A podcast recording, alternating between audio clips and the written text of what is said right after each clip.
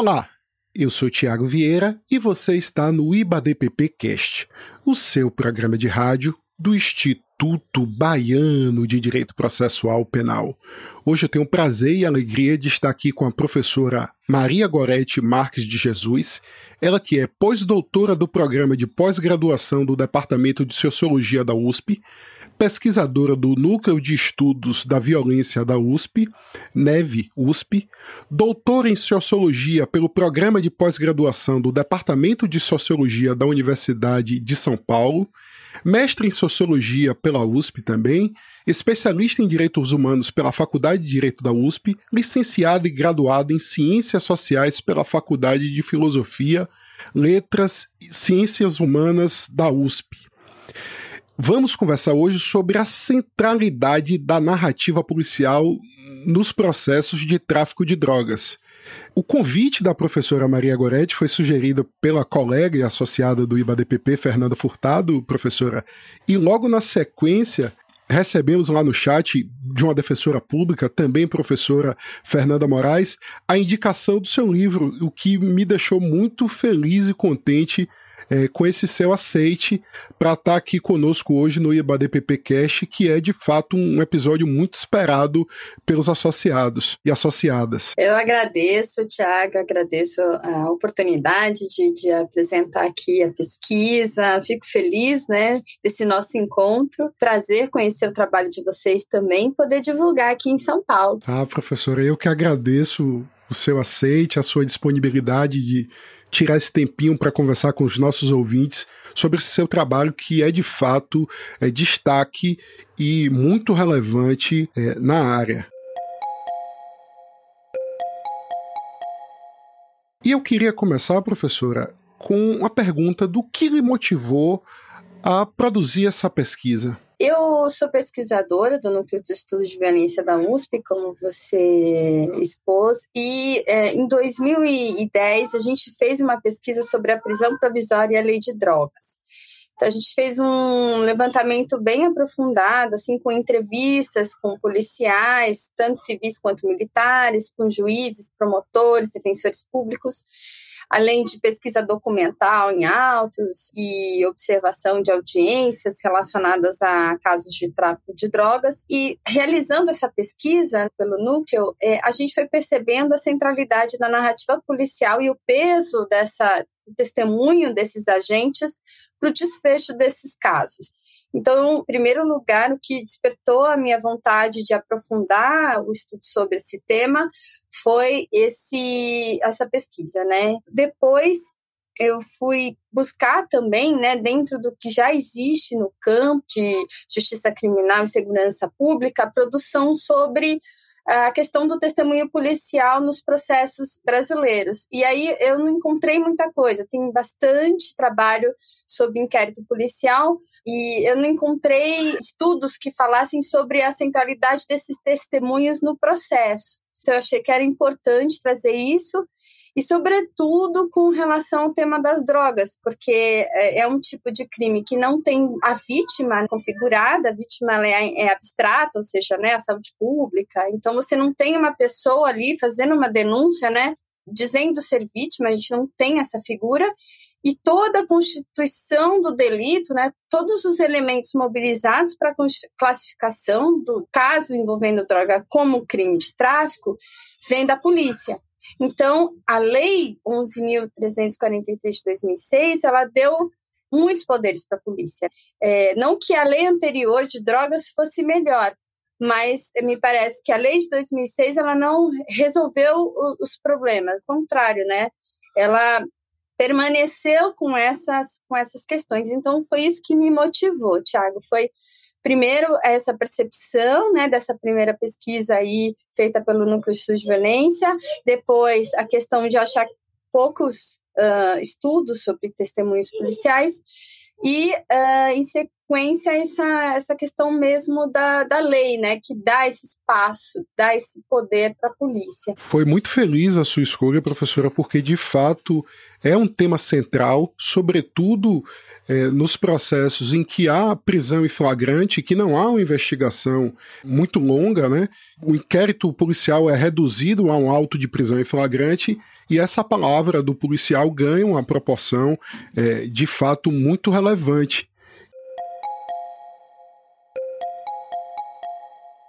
Quais foram os principais achados e Quais os principais problemas metodológicos durante essa pesquisa? Bom, os achados, muitos convergiram com pesquisas já realizadas, né? Então, por exemplo, quando eu fui é, observar o perfil das pessoas presas por tráfico, a maior parte delas era, eram jovens, partes pretos, tinham até o primeiro grau de escolaridade, né, o ensino fundamental, e uma grande maioria, né, posso dizer aqui de 84% de, dessa população, né, de, desse perfil, é, dependia da defensoria pública, o que já revela um perfil socioeconômico, né? Então, a gente é, já vê assim o um retrato de quem é incriminado por tráfico no Brasil. Uma outra questão foi o perfil dos flagrantes, né? A gente teve que a maior parte desses flagrantes ocorre em via pública, é realizado pela polícia militar, em abordagem é, de rotina, mas também situações em que você tem a entrada desses policiais na residência das pessoas, chamadas de entradas franqueadas. É, e o que chama também a atenção é a, a quantidade de apreensão de drogas por ocorrência, né? É, a gente fez uma média do volume de drogas apreendido por abordagem, chegava a 66 gramas, o equivalente a um saquinho de queijo ralado. A gente pode dizer que não, não representa uma grande quantidade, né? É, uma outra questão é que só 4% desses flagrantes foi motivado por investigação, o que revela também né, uh, um foco de política de segurança pública muito voltado para a ostensividade e menos para o investimento de inteligência policial. E se tratando de um caso como o tráfico de drogas, que a gente sabe que é um mercado que mobiliza vários segmentos sociais, né, porque precisa ter muito recurso para trazer drogas de outros lugares, transportar, né? Enfim, ter um o aeroporto clandestino, né? Para levar, para trazer, enfim, você precisa de um recurso imenso, né? A investigação ela é muito necessária para descobrir esse circuito, né? Essa, esse fluxo, essa rede, né? Então a gente tem uma baixa, um baixo investimento nesse tipo de policiamento. Também a gente tem uma porcentagem interessante aqui de drogas que não foram encontradas com a pessoa. São abordagens do tipo: um policial ele encontra a pessoa, revista, não encontra a droga com ela, mas ao revistar o local, encontra uma droga escondida num muro ou próximo a uma lixeira e atribui a propriedade dessa droga àquela pessoa. Representa 48% dos casos, ou seja, quase metade. Grande parte desses casos também a prisão foi realizada é, só com uma pessoa. Né? Então, se a atividade de tráfico pressupõe um comércio, né, você pressuporia que você tem mais pessoas que poderiam ter sido conduzidas à delegacia. Você não tem, por exemplo, a presença do usuário. Então, é só um, uma pessoa presa é, pela polícia e o testemunho policial falando que aquela pessoa estava vendendo é, entorpecentes. Um, uma outra questão que chama muita atenção é o número de denúncias anônimas, né?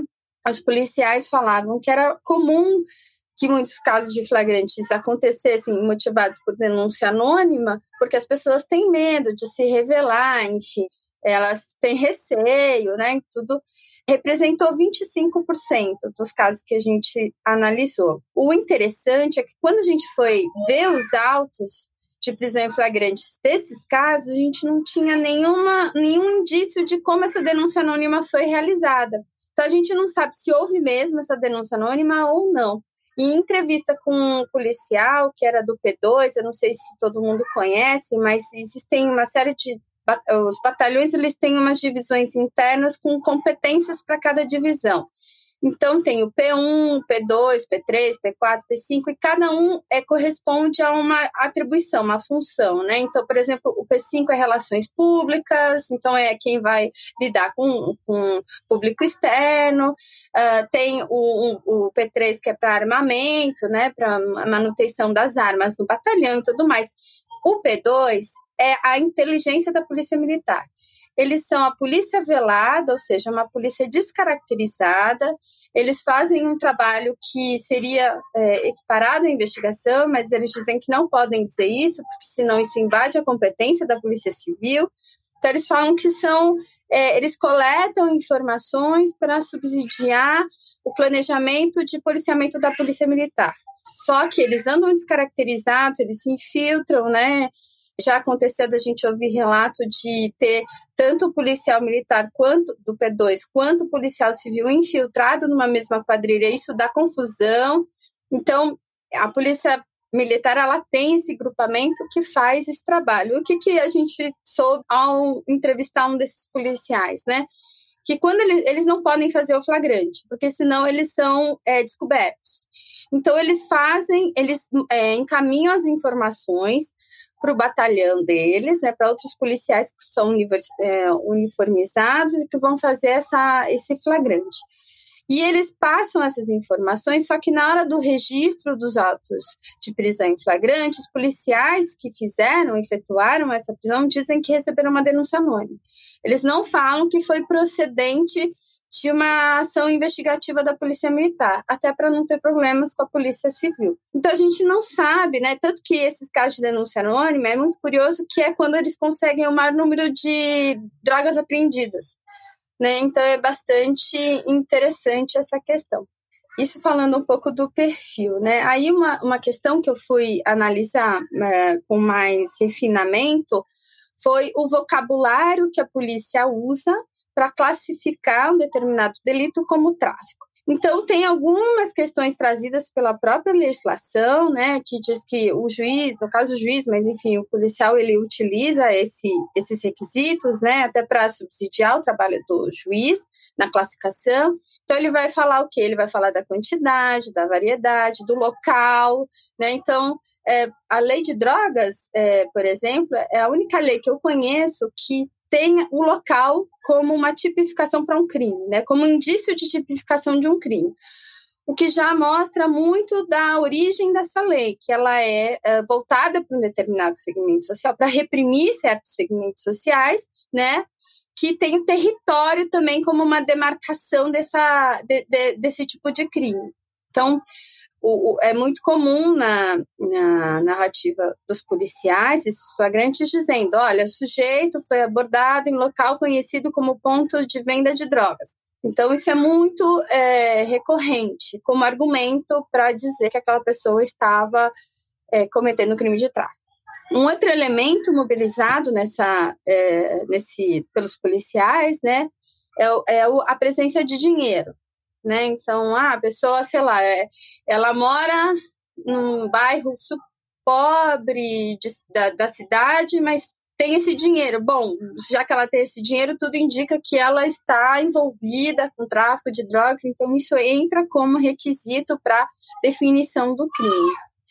Um, entrada franqueada, como eu disse, né, ela é muito utilizada e mobilizada pelos policiais, né, que dizem que tem toda uma discussão também se é legal ou ilegal essa entrada, porque a princípio, mesmo que ela seja franqueada, ela não seria legal. O policial precisaria de um mandado de busca e apreensão para fazer essa entrada, né? Então, tem toda essa discussão, tem a discussão de que ah, se a pessoa está guardando drogas em casa, ela está já cometendo um crime, então, se há o flagrante policial, esse flagrante está embasado no crime continuado, né? Que a pessoa está cometendo um crime porque ela está guardando drogas. Mas a pergunta inicial é: como é que esse policial sabe que essa pessoa está guardando droga em sua casa, né? A gente teve 5% de casos em que a pessoa foi abordada na rua e levou o policial para casa, que é uma situação bastante interessante, né? Você é abordado na rua, você fala: olha, policial, eu não tenho muita droga aqui comigo agora, mas em casa eu tenho um pouquinho mais, se você quiser me acompanhar, a gente vai lá e tal, quiser tomar um café, parece uma coisa bastante tranquila, né? E quando a gente vê os, as audiências, né? Teve uma que a gente viu numa situação bastante similar a essa que eu narrei, e as testemunhas, que eram os familiares desse preso, falaram assim: olha, eles entraram, revistaram tudo, xingaram a gente, humilharam tal. Então, é, essa narrativa policial ela oculta o que realmente pode ter acontecido na ocorrência, né? Que pode ter envolvido violência, que pode ter envolvido uma série de agressões e abusos, né? Só que são mascarados por essa narrativa que, que é uma narrativa aceita e acolhida pelo sistema de justiça criminal e superadores, né?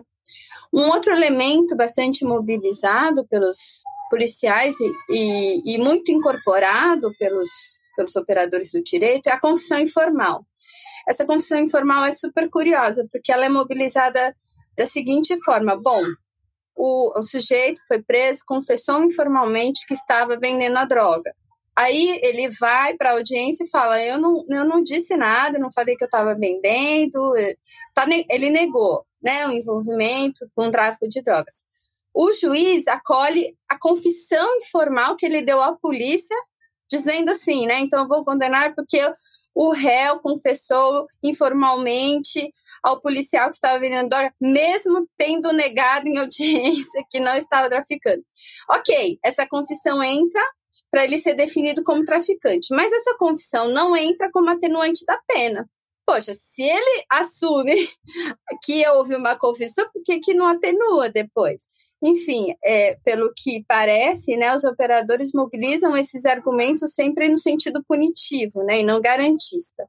É, uma outra questão é a própria questão da posse da droga, que é um problema que tem na legislação, né? Quer dizer, você é, para eu ser considerado traficante, eu tenho que estar com a droga, né? Ok, mas é, tem uma galera envolvida com tráfico de drogas nesse mercado que gira uma grana imensa, gigantesca, então não toca na droga.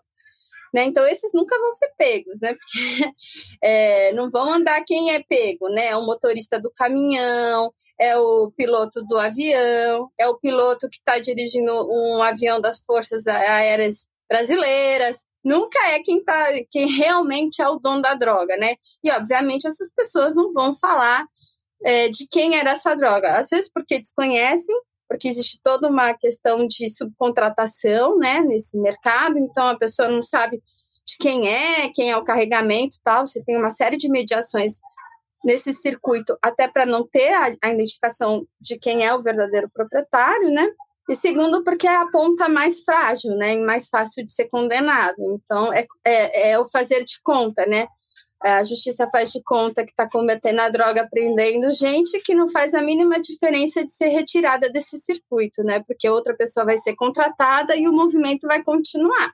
Mas tudo bem, vamos fazendo de conta que estamos combatendo o tráfico. É, uma outra questão que entra muito na, nessa, ainda nesse tema da, da posse, né? É a droga dispensada. Então, os policiais, um policial foi bem interessante a entrevista dele, que ele disse assim: Olha, eu era muito questionado pelo, pelo juiz quando eu dizia que eu encontrava a droga próximo a, ao réu, né? Então, ele falava, mas como é que você sabe que aquela droga é dele? Aí, então, eu, eu comecei a dizer que a pessoa é, dispensava a droga, porque daí o juiz não ia me perguntar como é que eu sabia? Ué, eu, vi o cara dispensando a droga. É óbvio que então estava com ele, mesmo que o réu negue. Até porque, eu vou discutir isso um pouco mais para frente, né? Existe toda uma crença de que o réu vai mentir sempre. Então, entre a palavra do policial e a do réu, a palavra do policial ela vai ter um peso maior de verdade, né? E, e esses relatos dos policiais, professora, eles tomam uma proporção é, muito relevante na definição de se é ou se não é tráfico, né? Porque é, essa classificação se inicia é, pela percepção desse policial, trazida para o bojo do inquérito policial, dentro de uma subjetividade muito grande que a lei de tráfico de drogas permite, não é isso? Exatamente, é isso mesmo, Tiago. É isso que atribui muito poder à polícia. E eu diria assim, né? A gente vai discutir isso um pouco mais para frente, mas é como se o juiz também tivesse na mão da polícia para decidir sobre esses casos, né? Não tem muito escapatório. Enquanto a lei permanecer dessa forma, Parece que o juiz também, se ele decidir diferente né, do que é esperado, muito embora o Supremo Tribunal Federal tenha tomado decisões interessantes, né, de, por exemplo, tráfico privilegiado, é, conceder liberdade provisória, né, é, poder responder liberdade, é, ter a pena substituída por uma por uma pena de, de restrição é, de restrição de direitos ao invés de, de pena de, de restrição de liberdade, por conta que muitos é, que são primários acabam é, sendo condenados um ano e oito meses. Então, caberia substituição para uma pena alternativa, né? Então, o Supremo tem avançado nisso, infelizmente, nesse cenário atual do nosso país. Eu acho pouco provável que a gente retome algumas discussões sobre drogas no Supremo, mas é importante é, considerar esses esses avanços, né? Mesmo que na ponta a gente ainda não, não veja diferença. Os juízes até a gente fez uma série de perguntas para os juízes sobre a lei de drogas, os, os, os, tribunais superiores e as decisões dos tribunais superiores, eles, eles achavam que era muito liberalizante, né? Que, enfim, eles prendiam, aí havia o recurso, o desembargador soltava, né? Ou chegava lá em outras instâncias e, e, e a pessoa era solta, né? Então, havendo um entendimento de que ah, eles deveriam ser mais considerados que estão na ponta, né? Então há todo uma, um questionamento, acho que principalmente, eu não sei aí na Bahia, mas aqui em São Paulo, o nosso Tribunal de Justiça é muito resistente, né, a algumas decisões, não só do Supremo, mas também de direcionamento do CNJ,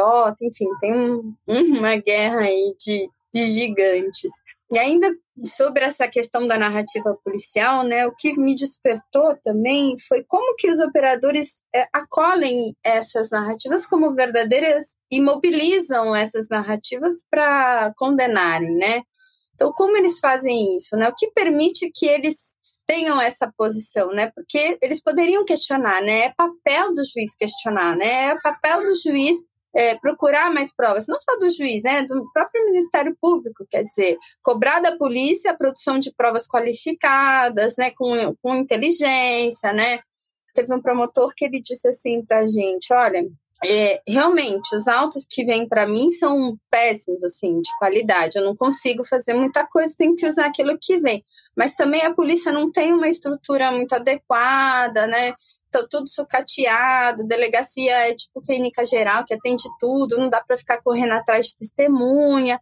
Então, a gente aceita, né? Só que se o promotor exigisse maior qualidade, talvez o policial mudasse, né? Talvez ele investisse mais, talvez ele cobrasse, né, das autoridades que lhe, lhe subsidiasse melhor, né, recursos, condições de trabalho e tudo mais. Então, é um, é um circuito que nivelar sempre por baixo, né, e não cobrar uma eficiência maior. E com o risco da liberdade, né? É, com o risco de, nesse sucateamento e nesse aceite de uma investigação é, fraca, pífia, com risco elevado de sobrevaloração dessa prova da palavra do policial e, a, e o risco de condenar um inocente. Exatamente. E, e, de super encarceramento, né? Porque tem uma série de pessoas que, mesmo se envolvidas fossem com tráfico, elas têm um papel muito menor, como disse, nesse mercado. Então, é, elas são altamente substituíveis. Então, você vai prender um hoje, vai prender um amanhã, vai prender uma. Não, uma semana você vai ter gente. Então, você vai ter gente presa por tráfico de droga todo dia é, isso parece mais uma produção de encarceramento de de combate, de enfrentamento a, a tráfico de drogas, né? Então, é, combater o tráfico com a prisão dessas pessoas não tem sido eficiente, não é eficiente, não se mostra eficiente, né? Então, é, problematizar isso não parece ser uma questão colocada para os juízes, né, para o campo do direito, né, nem para os promotores, enfim, eu acho que só os defensores têm discutido essa questão, né, é, de, de, tentar mostrar, né, o quanto tem sido fracassada essa guerra, né, que é, é, nesses termos que eles colocam, né, é uma guerra. E aí justamente por isso, né, eu fiquei pensando por que que os juízes pra, praticamente absorvem essa narrativa sem muito questionamento e aí, uma nas entrevistas, comecei a achar que era muito comum eles falarem assim: ah, mas eu preciso acreditar na narrativa do policial, senão eu não prendo ninguém, eu preciso acreditar que ele está fazendo o trabalho dele, eu preciso acreditar que ele está comprando. E essa coisa do acreditar foi me chamando a atenção, porque eu comecei a perceber que talvez fosse uma questão de crença e não de necessidade de saber, né? Então, a crença, o que, que ela tem, né? O que, qual efeito ela produz? A crença dispensa a necessidade de verificar aquilo que está sendo dito. E basta simplesmente acreditar. Então, não é preciso é, atestar a veracidade, ver se é, é ou não dos, dos, dos fatos narrados, né? É, se acredita naquilo que é reportado, que aquilo que é escrito, sem a necessidade de provas palpáveis, né? Então a crença ela permite que eu acredite sem requerer mais nada, né? Sem eu ter que exigir mais nada. Então eu me acomodo nessa crença. E aí eu vou desdobrar algumas dessas que eu chamei de repertório de crenças que permite essa incorporação da narrativa policial, que eu chamei de verdade policial, como verdade jurídica. Então a gente tem uma crença que ela é na função do policial, né? E também espelha uma confiança entre as instituições, né? A gente tem falas, por exemplo, é, os policiais são funcionários públicos no cumprimento do dever legal, os policiais têm fé pública, os policiais atuam na defesa da sociedade, gozam de presunção de veracidade. A presunção de veracidade é sempre muito mobilizada como justificativa de argumento para acolhimento desse, dessa narrativa, desse testemunho. Né? Uma outra crença seria a crença na conduta do policial. Você acredita que os policiais vão agir de acordo com a lei. Então, eu ouvi coisas do tipo: os policiais não têm motivos ou interesses para saírem por aí prendendo pessoas inocentes que não conhecem, porque sem qualquer motivo os policiais imputariam a pessoas que não conhecem um crime como esse, por qual razão os policiais estariam querendo prejudicar alguém, enfim. É, duvidar que o policial possa ter algum interesse naquela prisão. Uma outra crença bem curiosa é, que apareceu, sobretudo nas entrevistas, é a crença no saber policial eu dependo estritamente do olhar do policial. Ele que é determinante para a definição do crime. Esse foi um dos juízes que a gente entrevistou. Os policiais sabem quem é traficante. Os policiais têm suas técnicas para realizarem os flagrantes. Os policiais têm mecanismos para conseguir a confissão. Então, ele tem um saber que eu não tenho e eu preciso. É, os policiais sabem onde tem a biqueira, onde fica a boca. Então, quando ele diz que prendeu um sujeito nesse local, difícil acreditar que o cara não está envolvido com tráfico. É, o preso vai mentir, né? É, na verdade, isso é compartilhado, né, no Poder Judiciário, mas também é, enfim, né, a polícia também compartilha disso, né, dessa ideia, é que o acusado é, não é obrigado a depor contra si mesmo, né? Ele não, ele não precisa produzir, ele não precisa produzir provas contra si mesmo. Então, o réu pode mentir, daí tem uma fala que eu acho muito interessante, que assim, se você não cometeu crime, isso foi numa audiência que eu assisti, se você não cometeu crime, por que ficou em silêncio na delegacia? Por que vem negar aqui no momento da audiência? Você deveria ter falado isso na delegacia, não aqui. Só que na delegacia, o preso é orientado a falar que ele pode falar em juízo, que ele pode se manter em silêncio e só se manifestar em juízo, ou seja, né, como é que fica a cabeça dessa pessoa. Uh, o acusado pode mentir, mas o policial tem compromisso com a verdade. Então, mais uma vez, né, essa dicotomia, esse, essa questão de associar né, policial com a verdade e o réu com a mentira. Né? Tem uma outra questão que também perpassa tanto juízes, promotores, contra a polícia, que a e mesmo a sociedade, né, enfim, que a associação entre criminalidade e perfil do acusado, né, como se tivesse um tipo social criminoso, que eu utilizei bastante para analisar isso, o Michel Misse, que fala sobre sujeição criminal, né, que determinadas pessoas acabam sendo identificadas como criminosas pelas características que elas carregam, né? Então, uns exemplos de falas que remetem a isso, né? A quantidade de droga encontrada, o local e as condições em que se desenvolveu a ação, as circunstâncias pessoais e sociais dos acusados indicavam que a droga era para tráfico. Se a acusada está desempregada, o que explica que ela tenha determinada quantidade em dinheiro? Este, para mim, é um indício de tráfico. Um estudante de classe média com 10 papelotes, para mim, pode ser usuário. Agora, um menino da favela com essa droga, com certeza é traficante. Então você né, vê como que determinados tipos sociais são automaticamente enquadrados como tipo criminoso, né? É uma curiosidade aqui, tem um relatório do, da CPI do narcotráfico de 2001 enfim, foi feita uma grande investigação, um levantamento de informações super importantes. E nesse relatório tem uma parte que fala de todos os envolvidos nessa rede de narcotráfico. E aí você tinha lá uma listinha de quem era envolvido, né? Tinha empresário, tinha político, tinha juiz, e eram assim as categorias, né? Juiz, policial, empresário tal. Aí chegava no ponto sem traficante. Daí eu falava, mas porque todo, não é todo mundo traficante, está todo mundo envolvido nessa rede, né? Não, você tem um tipo específico de pessoa que é nomeada como traficante. Né? Esses outros que estão envolvidos no mercado não são traficantes. Então, é um tipo social específico, carrega essa nomenclatura, né? essa classificação. E um último ponto aqui que eu queria destacar é que o, nas falas do juiz me chamou muito a atenção que eles se atribuem a competência, né, praticamente o papel né, de defender a sociedade e garantir a ordem pública, quase se colocando no lado da, do policial para essa tarefa, né?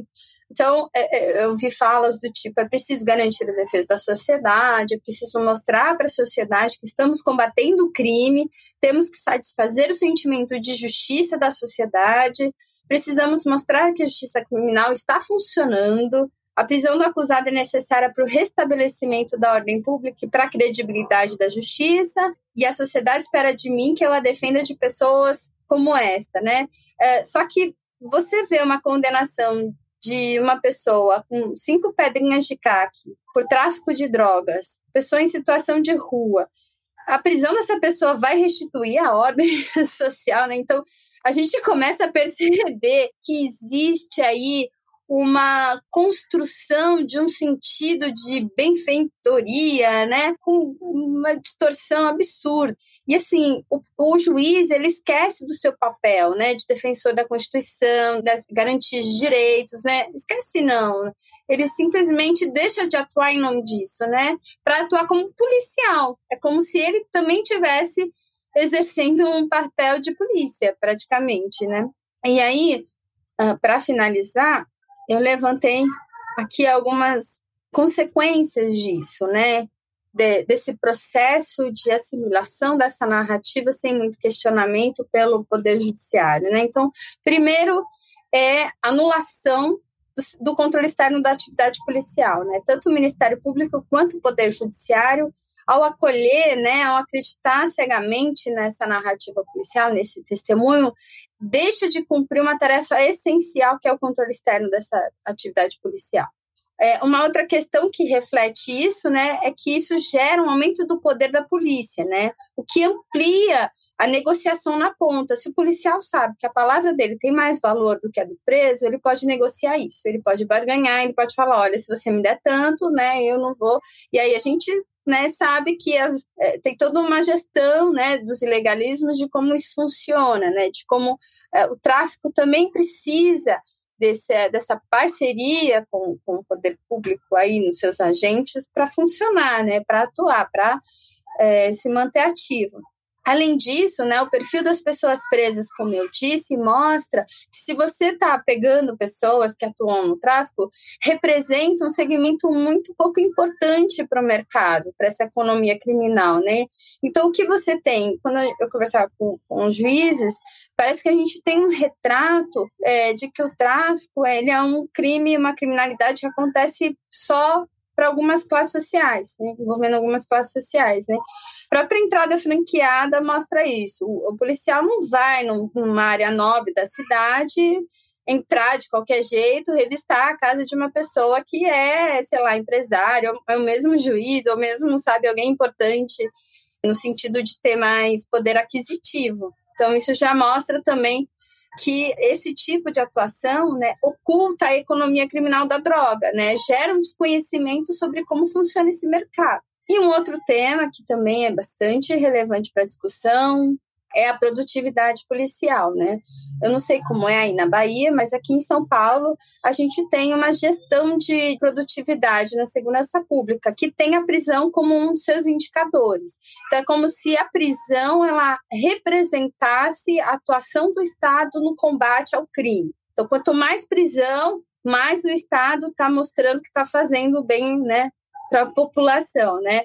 Então, polici muitos policiais que a gente entrevistou disse, olha, a gente tem metas de abordagem e de prisões para fazer. Então, se no fim do mês a gente não consegue chegar ao número, a gente sai prendendo gente na boca. Então, aí, quando o policial pergunta, né, para o acusado, ah, mas por que, que o policial teria interesse de te prender? Eu falo assim: olha, ele tem uma meta para cumprir, então ele vai lá vai prender todo mundo que tiver, seja traficante, não seja traficante, ele só quer cumprir a meta. Então, a gente tem um problema aí também é, associado a, a, ao problema da lei de drogas, que é um, uma visão de que as políticas de segurança pública ela tem que ser focada na ostensividade e na prisão como indicador de eficiência de segurança pública. Esse é um problema também, né, que é, fica mais evidenciado quando a gente vai ver esse tema das drogas, né? Sem sombra de dúvidas, foi um grande acerto me convidar aqui para o IBADPP Cash, que pesquisa rica. E nesse nosso último bloco, eu queria que a senhora discorresse é, diante desses problemas identificados em sua pesquisa, que soluções a senhora vislumbra para mitigar esses problemas? Em primeiro lugar, é, a gente tem que pensar nesse tema da guerra às drogas, né? Como eu disse para você, uh, isso tem gerado uma série de problemas, uma série de malefícios. Não é só a gente que está falando, não é só os pesquisadores aqui no Brasil. Vários pesquisadores em vários lugares, inclusive vários países, estão rediscutindo a sua política de drogas, porque já perceberam que essa guerra é ilógica, ela não está produzindo enfrentamento adequado, ela não está produzindo enfrentamento inteligente, e ela está conduzindo pessoas muitas vezes até não envolvidas ou tem um envolvimento muito pontual, muito, enfim, para um sistema prisional que vai causar danos irreparáveis para a vida dessas pessoas, né? principalmente para as mulheres, que tem sido uh, grande parte do número de mulheres presas é por tráfico de drogas. É, elas muitas vezes é, acabam entrando nesse mercado porque você tem também uma, uma questão de, de acesso, né, de trabalho, que ele gera trabalho, né, ele está gerando trabalho. Tem toda uma discussão também do quanto, por exemplo, quando os adolescentes estão envolvidos, se isso é um trabalho infantil, então se você devia mesmo prender adolescentes por tráfico de drogas ou não, você tem que ver aquela situação como uma situação irregular de aproveitar aquele trabalho como um trabalho infantil. Então, você tem toda uma discussão que precisa ser feita, só que, infelizmente, a gente tem uma série de questões aqui, né, de, de, de tabus, né, mesmo, de não discutir essa questão é uma questão moral aqui colocada, né? Como se discutir droga, só o simples fato da gente discutir uma política de droga significa obrigar as pessoas a usar a droga. É uma coisa surreal, assim, é como se amanhã a gente regularizar, regulamentar, descriminalizar, todo mundo vai começar a usar. Acho que é, é muito semelhante à discussão do aborto, né? Não, se liberar, se descriminalizar, só descriminalizar, não é nem de. Ah, tá, aí todo mundo vai, como se ninguém fizesse, como se as pessoas não já usassem entorpecentes, né, de forma, né? a gente desconhece isso, porque justamente porque a gente tem a criminalização, a gente precisava da descriminalização, inclusive para conhecer o consumo, quanto tem sido consumido, como essas pessoas têm consumido, para a gente ter um atendimento mais adequado na área de saúde pública, né? A gente investir numa política de redução de danos, enfim. A gente tem uma parte da legislação de drogas que é super interessante, né? Sobre o fomento de políticas de, de amparo, né? De tratamento e tal. O problema é que ela foi modificada atualmente por esse governo, né? Enfim, teve uma série de, de problemas, internação, por exemplo, enfim, é, enxergar o usuário como uma pessoa tem uma problemas, né? enfim, tem uma, um tratamento adequado, né? Você radicaliza demais também essa discussão do usuário. Tem um, um pesquisador super interessante, fica aí a dica para você também, Tiago. Ele é muito legal e também trabalha com o tema das drogas, ele trabalhou a discussão da elaboração legislativa da, da atual lei. É o Marcelo Campos, depois eu posso te passar o contato ele também fala é, sobre como a lei foi. Ele chama a produção da lei, né? O que resultou de copo meio cheio, meio vazio, né? Porque você tem uma, uma questão ali que foi de saúde pública, mas também foi uma questão penal, né? Como a, a alinhar essas duas essas duas áreas, né? Uma da saúde e a outra da punição, né? Do, do sistema penal. Então é bem interessante também ver essa discussão. Acho que o Marcelo pode contribuir bastante. Quero. É, dizer que a senhora acabou de antecipar uma das tradições aqui do IBADPP Cash, que é a indicação do, de um livro, de um autor, é, para os nossos ouvintes é, continuarem a se debruçar sobre processo penal e democracia. É, professora, é, infelizmente, assim, o o tempo do nosso programa é um pouco curto. Eu queria mais uma vez lhe agradecer e recomendar aos nossos ouvintes. Esse livro tem sido muito recomendado pelos associados do Instituto Baiano de Direito Processual Penal, que é fruto da pesquisa da professora Maria Goretti, que é a verdade jurídica no processo de tráfico de drogas, que eu reputo um livro importante não apenas para quem milita com o tráfico de drogas, mas para todos aqueles que advogam na área criminal ou militam na área criminal, compreender é, como tem sido tratado a palavra do policial no processo penal brasileiro. Professora, fica à vontade para tecer as considerações finais e lhe agradeço mais uma vez por ter dedicado esse tempo de conversar conosco hoje. Olha, Tiago, eu que agradeço. Eu, eu, diria até, desculpa que eu acabei uhum. falando demais, mas eu acho que é efeito de quarentena. a gente fica muito tempo em silêncio, sem falar com outras pessoas, e aí vem uma oportunidade. A gente quer falar, falar, falar. Acho que foi efeito da quarentena também. Mas eu agradeço imensamente, fiquei muito feliz de conhecer vocês, o trabalho de vocês também. Tipo, é, acompanhar também, acho que são temas que me interessam, que a gente compartilha. E, e, a ideia né, da produção de pesquisas como essa é, é de fazer ela circular, inclusive até para receber as críticas, né, para receber, é, para a gente repensar, para a gente aperfeiçoar. Né? Acho que o papel nosso de pesquisador é, é esse, né, é colocar o pensamento em movimento. Né? E eu acho que Hoje em dia, podcast é muito legal, porque eu acho que é onde tem circulado pensamento, ideia. Então, parabéns para vocês também. E mais uma vez, obrigada. Muito obrigado, professora. Eu fico sempre muito feliz em receber aqui pesquisadoras e pesquisadores, é, sobretudo de pesquisas empíricas. E, sem sombra de dúvidas, o seu podcast engrandece muito o, o IBADPP Cash. E, mais uma vez, muito obrigado. Aos nossos ouvintes, fica o convite aqui de, na próxima segunda-feira, acompanhar mais um episódio do nosso IBADPP Cash. Até lá!